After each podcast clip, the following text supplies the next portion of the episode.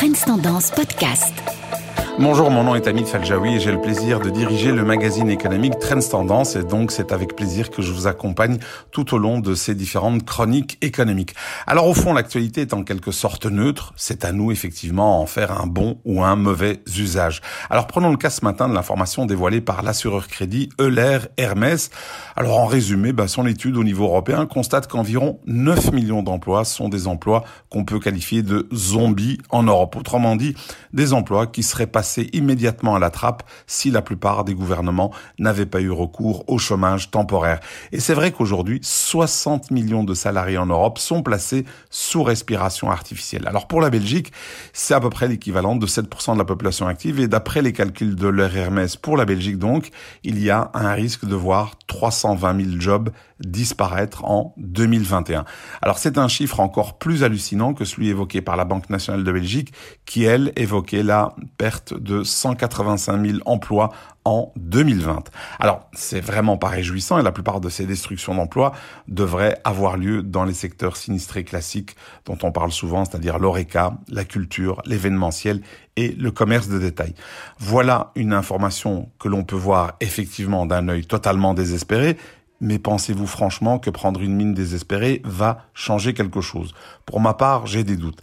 Alors il est possible également de voir cette information avec un œil plus positif en remerciant par exemple le ciel de vivre en Europe, car ailleurs, y compris aux États-Unis, les amortisseurs sociaux comme le chômage temporaire n'existent pas ou sont très limités dans le temps et souvent nettement moins généreux que par exemple nos 70% du montant brut de notre salaire qui est donc maintenu par l'État. La deuxième option, donc la plus optimiste, celle qui consiste à refuser de voir sa vie comme une feuille morte, consiste aussi à se dire qu'il faut investir dans sa propre formation, dans son propre avenir. Et en Belgique, il est quand même possible de suivre des tas de formations gratuitement le soir ou en journée pour améliorer ses compétences. Et là encore, l'idée n'est absolument pas de dire que tout va bien. Ce serait d'ailleurs une insulte aux personnes qui souffrent en ce moment, mais de se rappeler qu'on forge soi-même son destin et que tant qu'à le faire, mieux vaut vivre en, mieux vaut vivre en Belgique qu'en Afrique, en Asie ou aux États-Unis. D'autant qu'en Belgique, des milliers d'emplois existent dans des secteurs porteurs et n'arrivent pas à trouver des collaborateurs. Alors je ne suis pas en train de dire que l'État ou les régions n'ont pas un rôle à jouer dans cette crise, mais ces entités n'ont pas d'argent magique. Elles s'endettent pour le moment. Et tôt ou tard, eh bien, les béquilles sociales mises en place seront retirées. Et mon discours consiste simplement à dire qu'il faut essayer de profiter de ce ballon d'oxygène artificiel pour se former ou pourquoi pas, si on peut le faire, ne pas hésiter à lancer sa propre boîte. C'est contre-intuitif, c'est vrai, mais c'est aujourd'hui la meilleure période pour créer une entreprise. Et notamment, oui, c'est un paradoxe, on pourrait croire, mais pour les plus de 50 ans.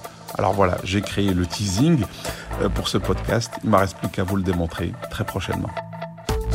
Ce podcast est également disponible sur tendance.be slash podcast et sur les principales plateformes d'écoute classiques.